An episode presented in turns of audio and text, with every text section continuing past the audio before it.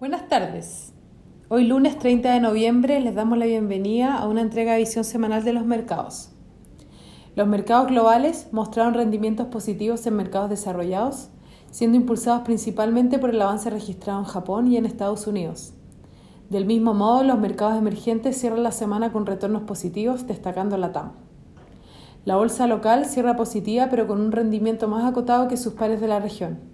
Lo anterior se dio una semana positiva para los activos riesgosos, aunque con montos transados más bajos ante las celebraciones en Estados Unidos.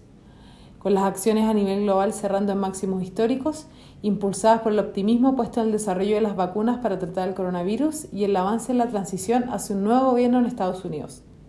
Mientras que, por otro lado, en Europa y en Estados Unidos, la evolución de la pandemia sigue generando preocupación. Para esta semana, los principales eventos económicos sobre los que se centrará la atención de los inversionistas incluyen el dato de inflación en Europa de noviembre, anticipándose un menos 0,3%. En Estados Unidos se publica la tasa de desempleo de noviembre, esperando que se registre un leve progreso con respecto al mes anterior hasta 6,8%. A nivel local se publica el IMASEC de octubre proyectándose en más 0,5%, el que sería el primer dato positivo desde febrero. Muchas gracias por habernos escuchado el día de hoy.